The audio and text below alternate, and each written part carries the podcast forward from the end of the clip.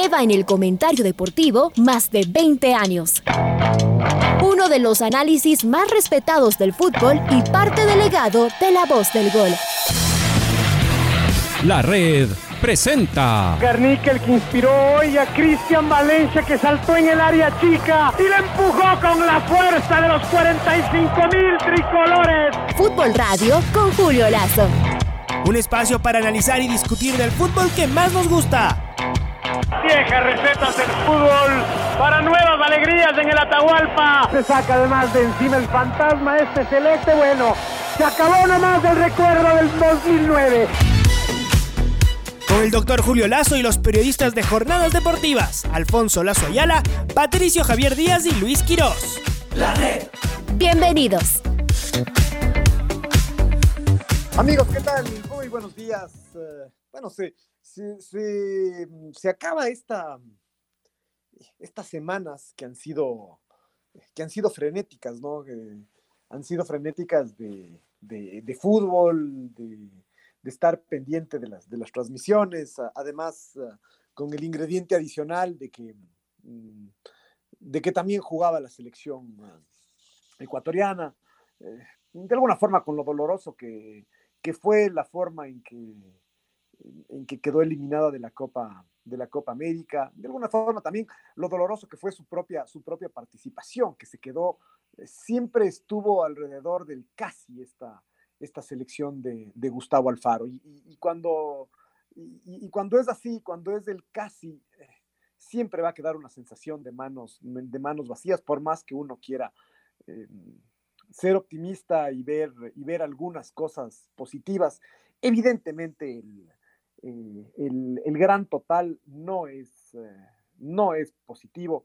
Y, hay dudas con relación a lo que, a lo que viene. A partir, a partir de eso, eh, ya será un tema del, cuerpo técnico sobre todo, pero también de los jugadores, de la misma federación, de, a lo que pasó, encontrarle eso, las cosas positivas, de empezar a construir sobre, sobre lo que ya hay y, eh, en base a, eso eh, pensar en la, en la eliminatoria que como queda, que como queda claro, vendrá muy pronto y vendrá a, a todo vapor.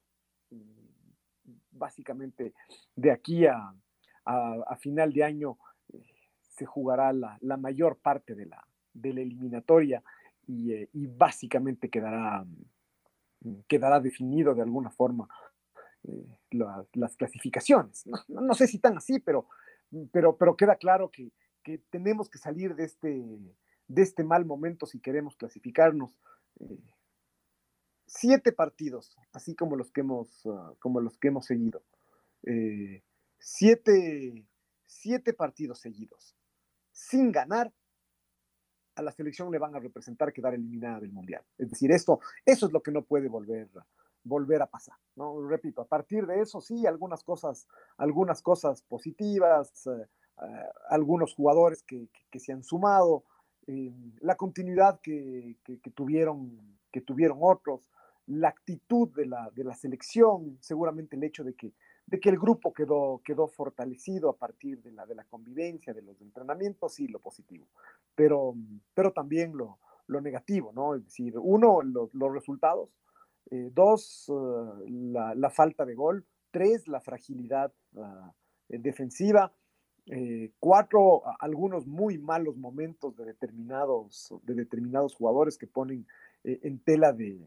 duda su continuidad en la, en la selección. Pero bueno, a partir, a partir de eso, eh, la, selección ah, jugó la Copa América, una Copa América que, va, llegando, que va llegando a su fin. Además, eh, al, final del día mm, llegan a la, final con más o menos dificultades, pero igual llegan a la final Argentina y, Brasil. Nosotros nos quedamos con esta sensación de que, de que siendo certeros, eh, de que estando finos, eh, en el arco contrario y tal vez más sólidos en, defensa, un poco más sólidos, o sea, no, no, no, ni siquiera mucho más. Y, aprovechando las ocasiones de gol que sí tuvimos, ¿no? porque si es que uno dice, Argentina nos encerró y no nos dejó cruzar la mitad de la cancha y nos, ah, y nos mató a, a, pelotazos, de acuerdo, pero, pero el partido no fue así. Sí, nos superaron, pero de, esos partidos donde, donde un gol cambia, cambia esa, esa percepción de, de ser superados. Si Ecuador hacía ese gol con Divan 0 a 0, otro hubiera sido la historia. Pero, bueno, el fútbol es, el fútbol es así. Eh, mm, Argentina eh, era el favorito, lo, lo, hizo, lo hizo valer, nos, nos superó y, y, nos superó además en, el, en, la, red, en la red contraria. Me parece eh, que, una vez más, Julio, eh, de todas maneras, y como pasa con Brasil, hay jugadores diferentes que tienen que aparecer en los diferentes equipos y que me parece que nos está, además de, de, cara al arco rival, a eso me refiero con jugador diferente, porque uno puede tener un arquerazo que vuele de palo a palo y aguante el 0 a 0, o los zagueros también, pero uno necesita un jugador diferente que desequilibre. Y así como han tenido los cracks eh, Messi, Argentina y Neymar, no solo ellos, pero sobre todo, eso es lo que nos está faltando. Eh, un tipo que, que logre ser diferente en el arco contrario, en el área contraria. Es decir, Ener estuvo ahí, ahí varias veces de serlo, y no lo ha sido, y no tenemos otro, no, no hay otro que, porque uno dice, qué bien, Sebastián, uh, Sebastián, uh, ¿cómo es? Méndez. Eh, Méndez. Méndez. a Plata le falta todavía. Pero él, no, no, pero Luis, a él usted no le va a ver meterse en el área, eludir dos jugadores o entrar a un cabezazo. Ese no es su fútbol. Entonces, claro, no, a Méndez no. Más bien, usted le tiene a él de crack en el medio campo, sí, pero necesita alguien que desequilibre arriba. Y por ahora tenemos varios casis, Gonzalo Plata, por ejemplo, pero él es un chico que tiene que crecer. Nos está faltando eso para eh, desequilibrar, lo más difícil de todo, ¿no? Además que, además que en el caso de Ener, eh, porque la selección finalmente goles sí marcó, es decir, además, pero justo coincidió que, que en algunos partidos mostró cierta solidez defensiva, a pesar de que nos hicieron goles en todos los, los, partidos. Y esa es una constante, es decir, eh, yo creo que ese es el gran desafío del, profesor Alfaro, y es que mmm, eh, un partido con la base invicta tiene que quedar, es decir, para demostrar que, que hay esa solidez eh, defensiva. Y, mi punto aquí es que se vuelve más importante convertir más y convertir oportunamente justamente por esa, por esa fragilidad. Sabemos que, que no somos una de esas selecciones a las que es muy difícil hacerle un, un gol. Eh, y entonces, en algún momento sí llegamos a marcar, pero justo marcamos en los partidos donde más frágiles nos, nos mostramos uh, defensivamente. En el caso, eh, en el caso de Ener es una, es una pena porque porque Ener eh, llega uh, en el momento de madurez de su carrera, venía de un muy buen año en Turquía, además jugando en un equipo, en un equipo grande en, Europa, eh, haciendo muchos goles eh, y, y, finalmente no, no se le dio, le costó mucho asumir ese rol de líder y no necesariamente líder de ataque, ¿no? Porque en algunos partidos jugó por dentro y otros jugó por, eh, por, por, fuera, es decir, en algunos acompañado de un 9 y en otros del el solitario. Y yo creo que no, no, no fue por ahí, pero le costó asumir ese liderazgo en la selección. Él, él era el capitán de este, eh, de este equipo.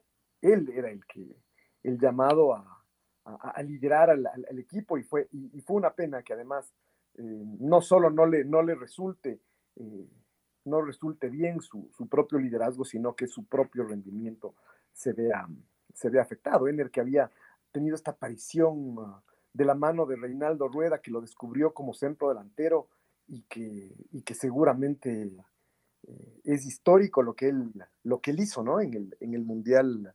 En el Mundial 2000, 2014 anotó tres goles, ningún jugador ecuatoriano ha anotado tantos goles en un solo, en un solo mundial, en tres, en tres partidos. Hay que, hay que recordar, por ejemplo, comparándolo con el, con, con, el team, que se lo ha comparado mucho por lo que, por lo que hacía el team, sobre todo en eliminatorias, es que el team en, eh, en, en, los mundiales necesitó seis partidos para hacer tres goles. Ener necesitó tres para hacer, para hacer los mismos, los mismos tres goles. Entonces, eh, él venía con, con, todo eso y después ha hecho muchos goles. Él, él va a ser, tarde o temprano va, va a ser. Lo, lo, penoso es que vuelva a ser el goleador de la selección por estos goles en los amistosos contra, contra El Salvador o contra, o contra Honduras, que es donde la, ha hecho la mayor cantidad de, de, de goles. Claro, claro, y ahí, el, ahí es donde yo sumo esto. Y, y, y más allá de los goles que sí ha hecho la selección en general, pero hay momentos en donde usted tiene un chance en los partidos más bravos. Es ahí donde va a tener dos chances tal vez pero tiene que ser uno tan bueno para de los dos chances aprovechar la mitad, aunque sea ya. Em, y es donde se marca la diferencia. Es decir, con Argentina y con Brasil no íbamos a tener 10 opciones. Por ejemplo, el gol que le marcamos a Brasil fue en medio de, ¿qué tuvimos? Dos opciones, aunque no sé si la segunda que uno puede estar pensando fue realmente clara, eh, y ahí se definió, es decir, ahí apareció Ángel Mena. Entonces uno dice que eso le está faltando en este momento a Ener, aparecer en uno de esos partidos otra vez y marcar el único gol o el gol que sirva para ganar, incluso hasta para sacarse de encima esto del récord, que tal vez está dando vueltas eh, ahí. Lo, malo de todo eso es que se siguen acumulando los, ah, eh, los partidos, además con un elemento adicional que yo creo que no le hacen bien a él, y es que de estos siete partidos hubo dos que él no pudo jugar por, por suspensión. Y uno dice, un delantero que se hace sacar tantas tarjetas amarillas. Y, aquí muchas tarjetas amarillas son dos. Es, así de fácil, ¿no? Eh, porque dos implican una suspensión. En un campeonato, en un campeonato de liga de, cualquier país, para ser suspendido se faltan cuatro o cinco tarjetas. Y entonces... Además, ahí hay 30 partidos 35 partidos. Claro, más. Aquí, aquí el tema es que Ener no puede, no puede seguir haciéndose sacar tantas tarjetas. Repito, dos partidos que no pudo, que no pudo jugar. Él no pudo estar en el partido ante, ante Perú. En los dos partidos ante Perú, además, fue donde, donde Ener Valencia se, se los perdió. Entonces, son cosas que, que, que sí resultan, que sí resultan cuestionables. Y al mismo tiempo, como dice Alfonso, Ener va a volver a, a Turquía y, ahorita además hay un tema y es que mm, muchos de estos jugadores eh, han pasado en la Copa América jugando y otros no, pero van a volver a sus, a sus equipos y de nuevo empieza eh, la dinámica de que no todas las realidades son, ah, son las mismas. Los que van a Estados Unidos regresan a, jugar un, a Estados Unidos del Brasil, es es el mismo caso campeonatos que ya están en curso, campeonatos que no se detuvieron en, estas semanas y donde seguramente perdieron espacio los, los jugadores eh, eh, ecuatorianos. Después están los que van a los que van a Europa y algunos incluso seguramente van a Europa y, no sé si, eh, si habrá algún cambio de algún cambio de equipo, pero van a Europa y, y, están ya atrasados.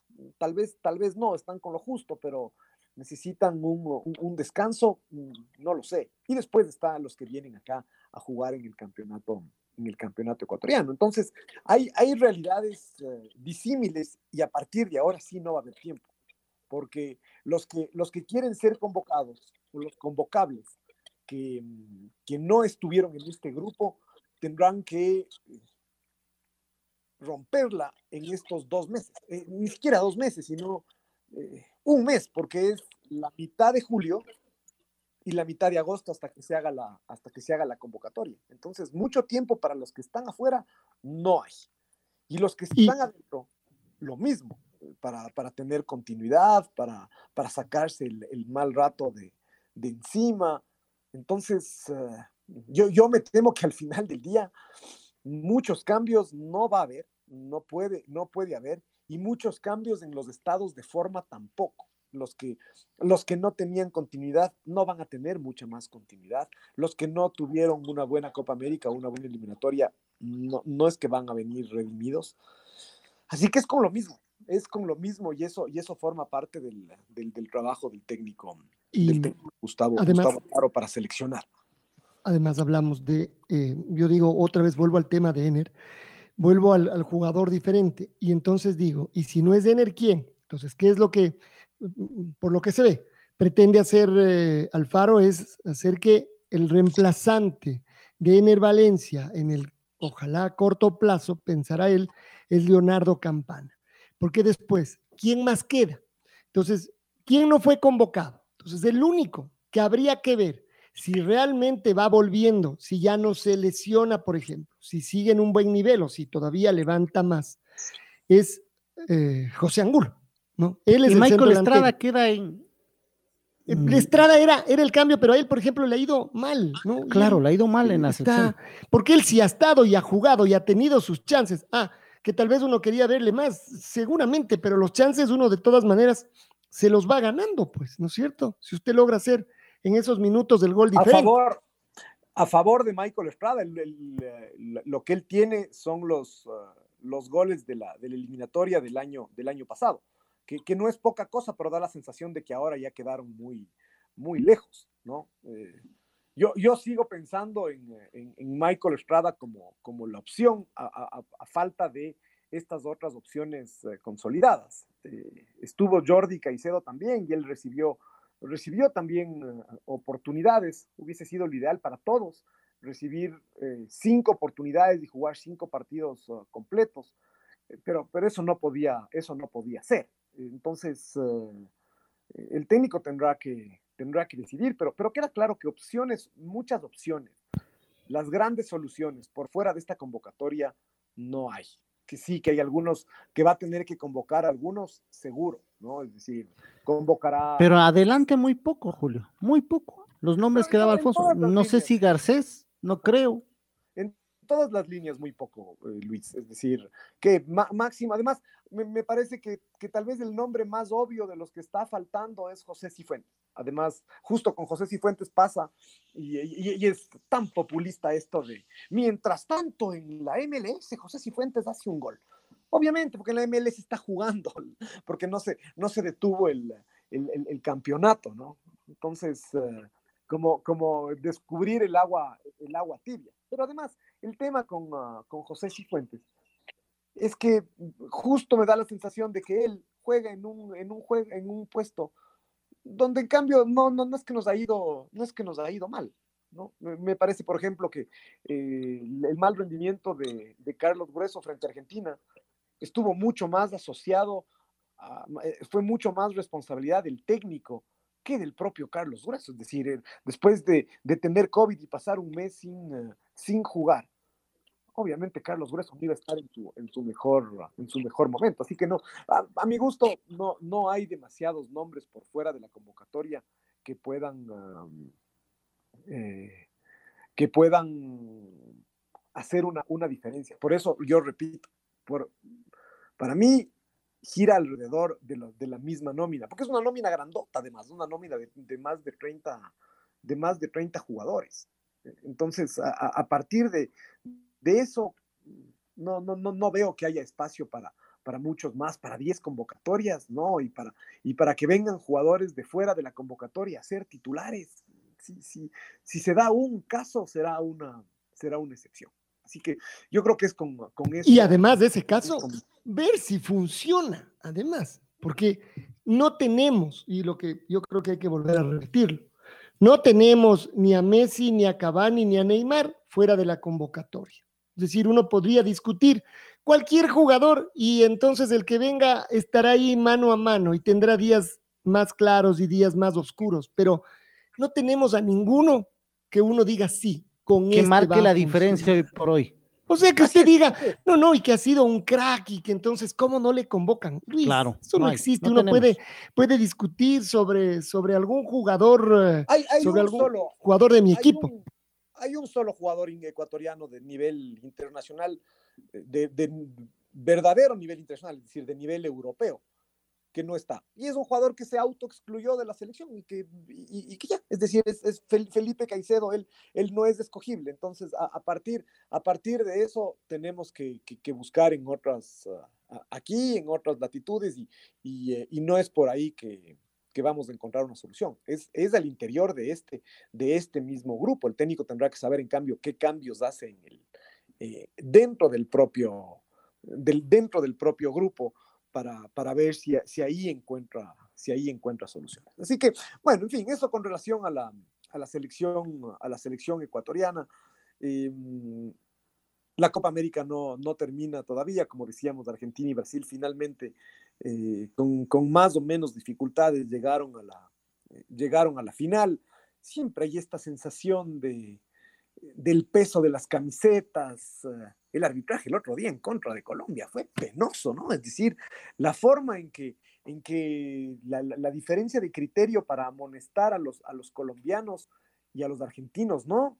Fue verdaderamente penosa, o sea, hubo, una, hubo un golpe en la, en la última jugada del partido, eh, una agresión de, para que no, y, además un jugador colombiano que se iba hacia, hacia el arco y, eh, y sacó una tibia tarjeta, tarjeta amarilla y, y, en cambio a los colombianos los, llenó de, de, tarjetas. Lo mismo pasó en el, en el, en el Brasil, en el Brasil-Perú, y, ha venido, y ha venido pasando, y un poco forma parte de las reglas, de las reglas de juego, pero, pero ahora veamos cómo, cómo se inclina la, la cancha en la, en la final en ese, en ese sentido. ¿no? Nosotros también a veces tendemos a, y es por los, los medios a los que, a los que escuchamos, a, oír demasiado la versión argentina de los, eh, de los hechos, ¿no? Y, eh, y hay que prepararse en ese sentido para lo del, para lo del, lo del domingo, pero, pero ahí va a ser una batalla en ese sentido, en ver quién se victimiza más y en, ver quién se hace,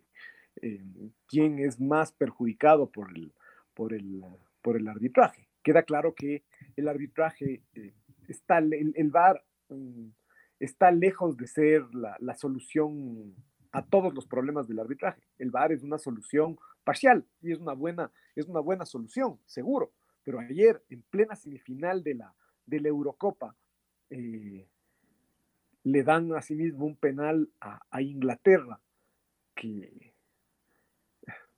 digamos que es muy discutible, ¿no? pero solo eso, Julio, ¿no te parece que solo eso ya es parte de esta discusión del, fútbol? Además, lo que siempre decimos, en cuanto a las faltas se refiere, roces, empujones, toques, no habrá bar posible, no habrá manera, porque si el árbitro no sanciona penal sin bar, ¿cómo no sanciona penal? Si sanciona penal sin bar, ¿cómo sanciona penal? Lo, que, pasa, lo que pasa es que desde ese punto de vista, hay eh, hoy por hoy, en cambio, hay un montón de recursos adicionales que tienen las transmisiones de televisión y eso que uno piensa que podrían tener muchos más. Eh, más cámaras, mejores, mejores cámaras. Por ejemplo, hubo, hubo, en algún momento se dijo, y yo entiendo que el reglamento no ha cambiado, que agarrar de la camiseta a un contrario era, eh, era foul. Y, y, hay un penal que asimismo es escandaloso en el área de Colombia a favor de Argentina, en la parte final del partido, donde, donde el colombiano lo toma de la, de la camiseta al, al argentino y, eh, y, no, ni siquiera revisan en el. pero, pero más bien, la explicación que había de esa jugada es que no se cobraba todavía el córner y que más bien, si la revisaron en interno, vieron que la pelota todavía no estaba en movimiento cuando hubo el tirón hasta que se cayó y entonces ni siquiera llamarle al árbitro porque no había. Entonces yo digo, más bien ahí el VAR funciona perfecto, porque no todas las jugadas nos las van a mostrar ni se van a revisar porque si no, no terminamos nunca. Las revisan en interna. Si amerita, se hace incluso con el árbitro o se le dice, vez, es offside. Tal vez el ejemplo, por lo que acabas de decir, no es el más feliz, pero, pero me parece que han habido otras, uh, otras jugadas que aún con VAR terminan siendo absolutamente discutibles. Es decir, eh, la, la, prueba de que el VAR está lejos de ser la solución integral, repito, pues para mí es una solución parcial y está bien ¿no? Pero, pero tampoco es, eh, es perfecto. Yo creo que la prueba de eso es el, el, el offside que le pitaron a Uruguay en, la eliminatoria contra, contra, contra Paraguay. Y, y, en la, y en la Copa América y en la Eurocopa han habido otros, otros casos. otros casos también.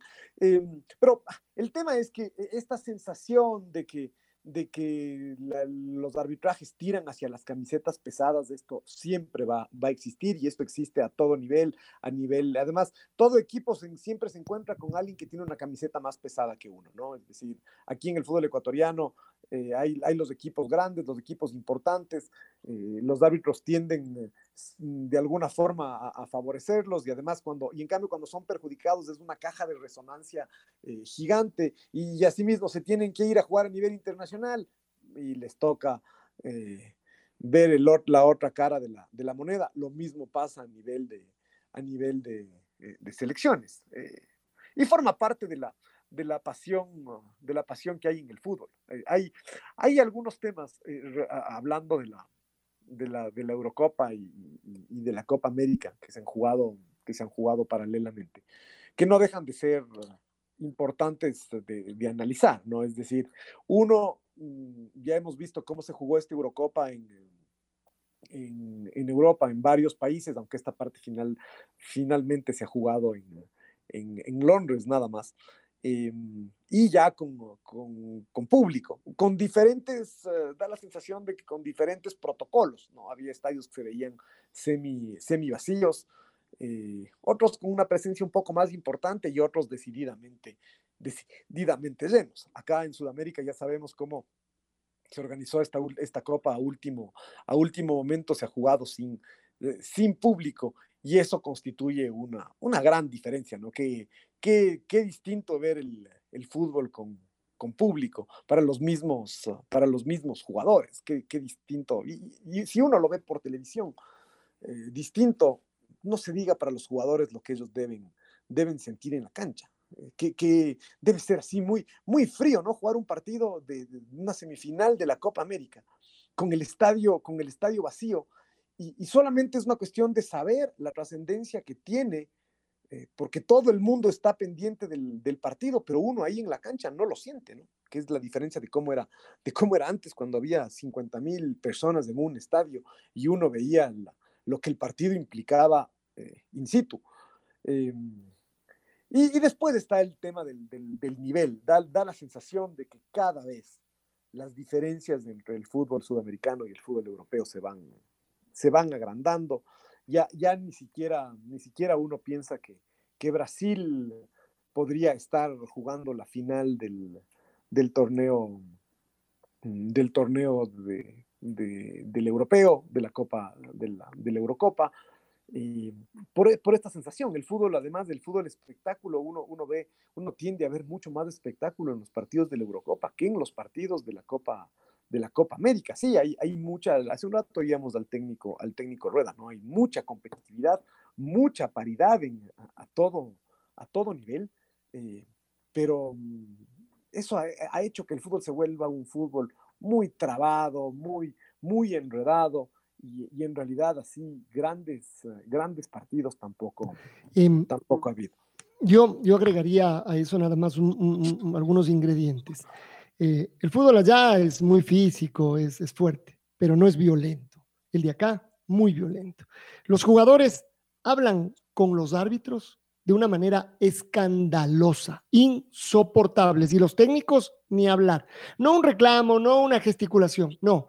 Lo del técnico argentino el otro día con el cuarto árbitro fue lamentable. Después, a nadie se le ocurriría hacer lo que hizo el arquero en la definición de penales del arquero argentino y que un árbitro además se lo permita hablar, gesticular, y que le diga y que le diga por favor no hable así, no sea malito, o sea, no. No, no, o sea, entonces vos tú dices, sigue sumando cosas y ahí es donde se dan las diferencias. ¿Por qué se hacen los partidos tan trabados y tan violentos y por qué no hay mejor fútbol? Porque la mayoría de estos muchachos juegan en esos torneos y les va bien en los diferentes equipos. Después también los arbitrajes, que también son diferentes, que no dejan jugar, que hablan demasiado, que traban los, los partidos. Y el último ingrediente que no sé si, no por último menos importante, o tal vez desde el primero, es en este agarrotamiento en el que, en el que jugamos, siempre con la posibilidad, y, y uno dice, pero el fútbol en Europa no será igual.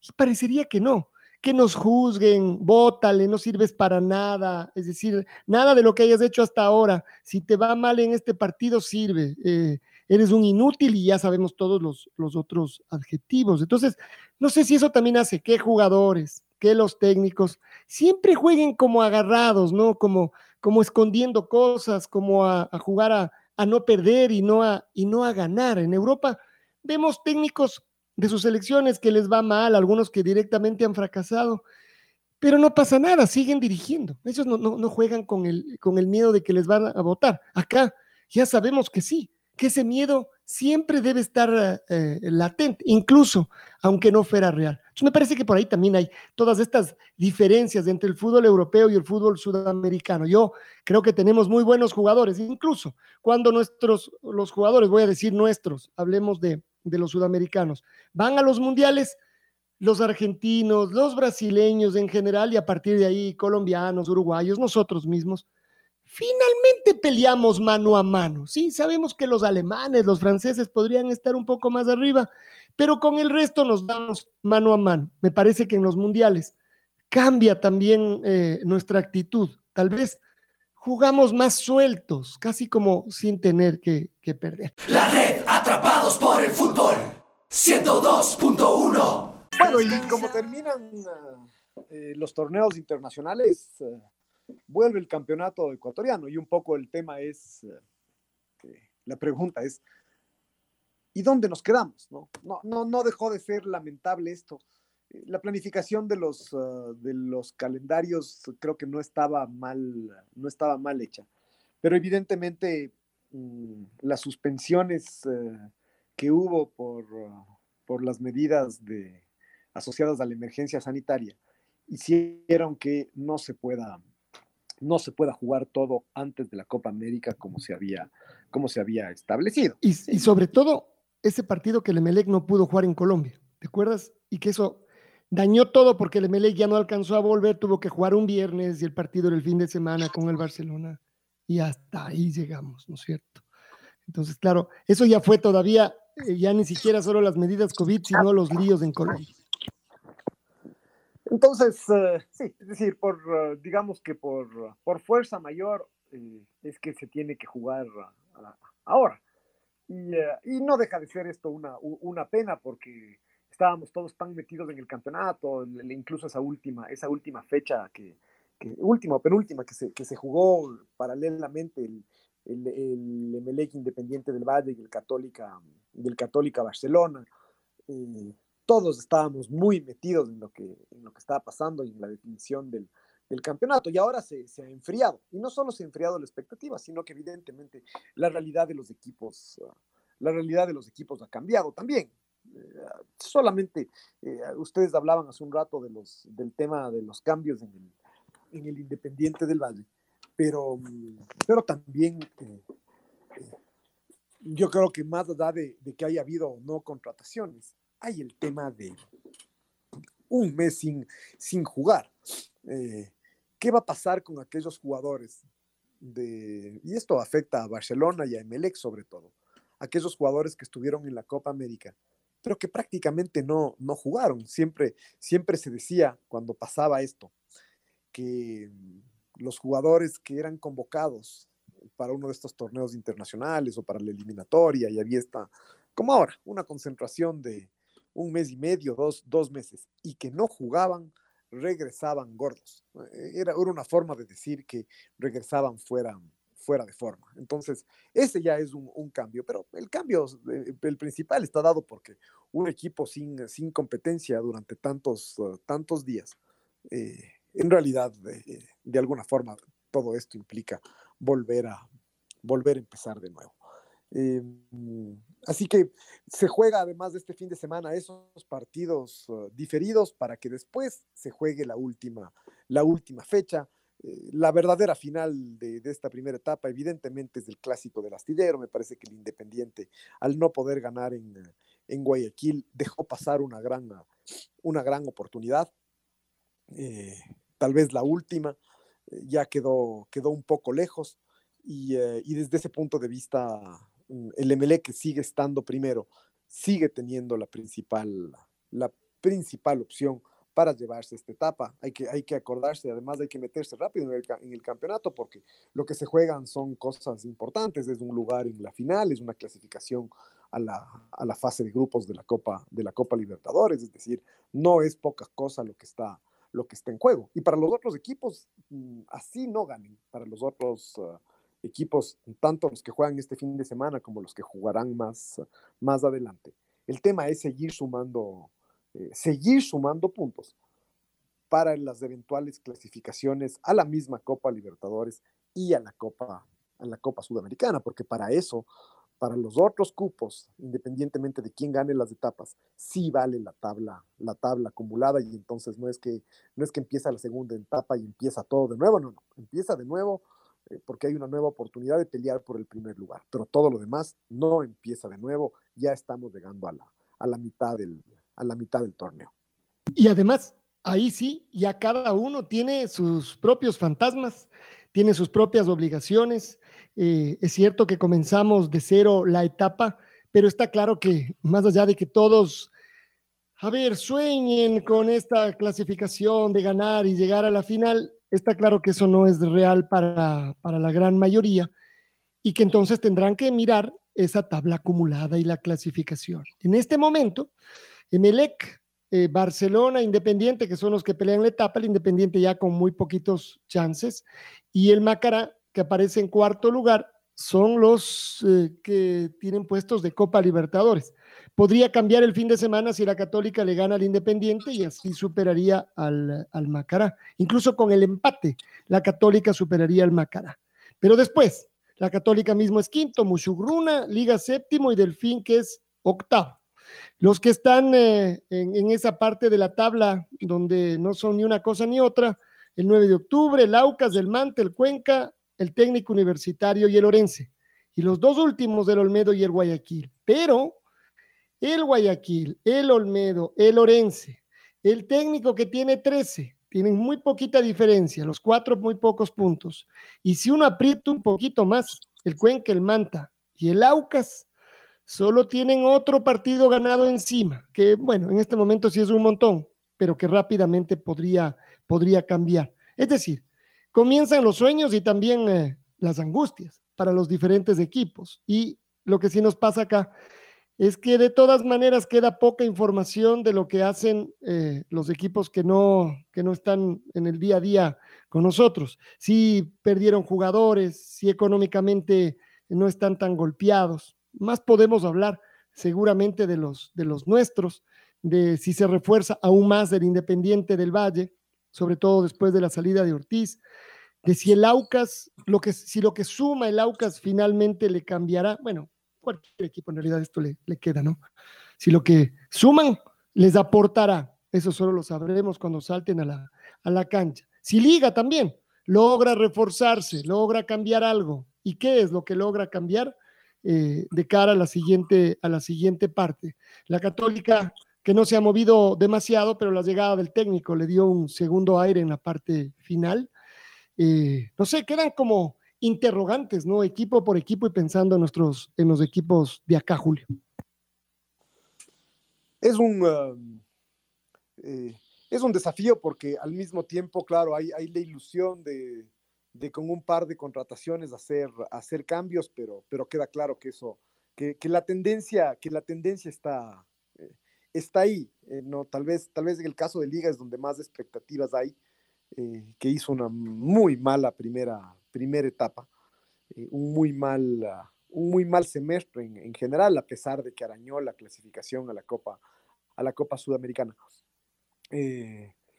Seguramente es donde más expectativas hay de que haya un cambio, de que haya un cambio radical.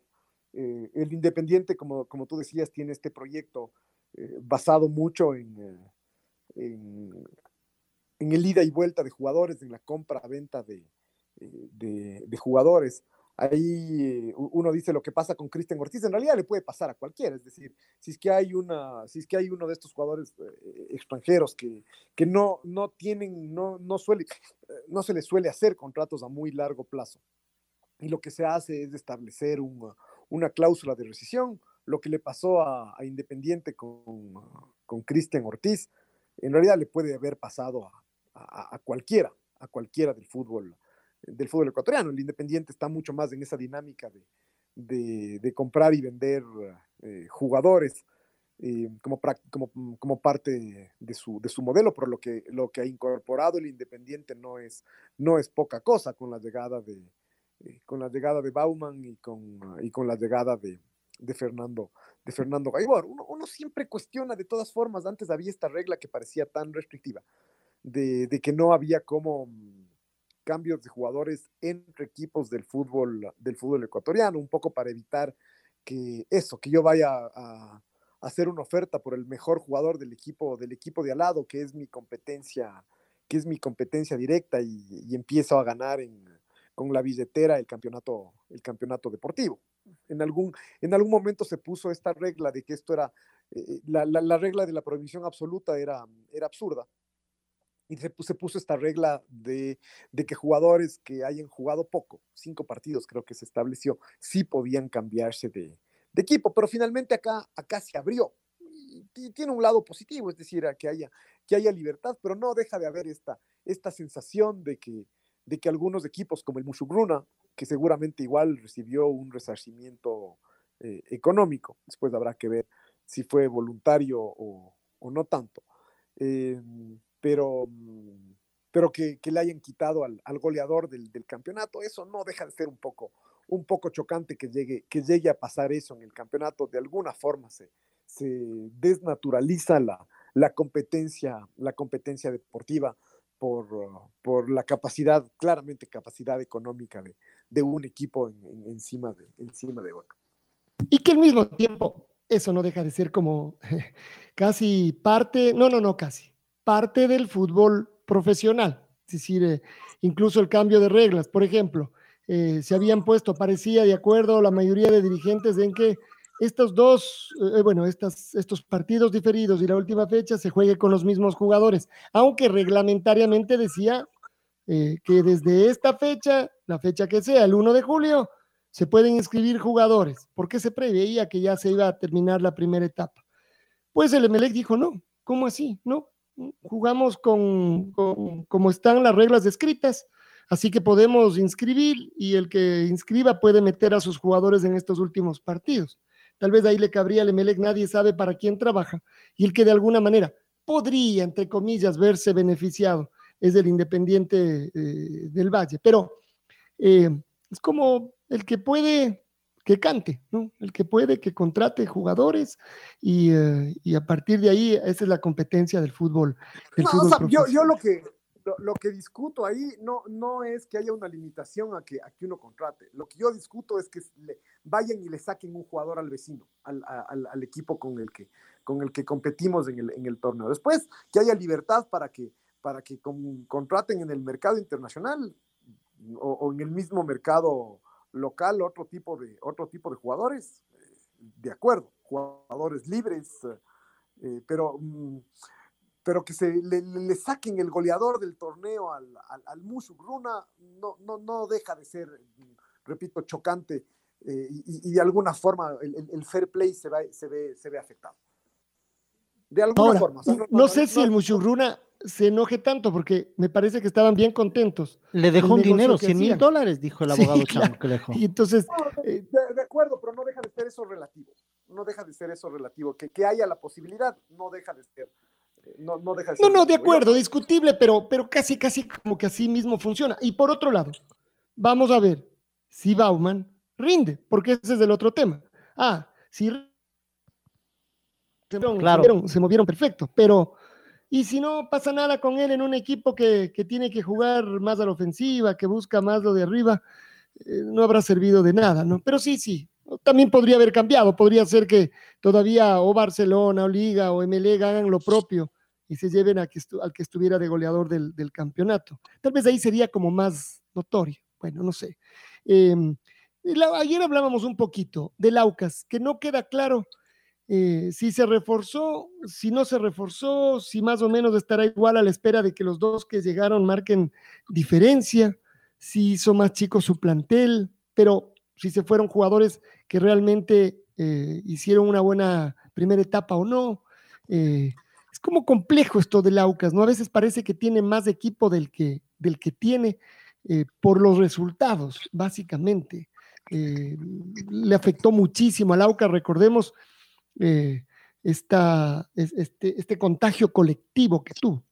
Y eso desvirtuó lo que hacía el Aucas en algún momento porque da la sensación de que, de, que a la interna mismo del equipo no hay la sensación de que el, de que el, mal, de que el mal semestre que hizo eh, estuvo eh, determinado por, lo que pasó, por el, por el COVID y por, y, eh, por la ausencia de, varios jugadores en varios partidos y por el mal rendimiento en los partidos uh, subsiguientes. Repito, por las decisiones que se toman da sensación de que esa no es la explicación, porque deciden separar a cinco, a cinco jugadores al término de la, primera etapa, algunos que habían llegado como, como grandes refuerzos y cuyo, y cuyo rendimiento, si bien no había sido el mejor, también, tampoco había sido el peor, y ahí hay otros que se quedaron que, que, que, estuvieron, que estuvieron igual. Entonces, eso no se entiende.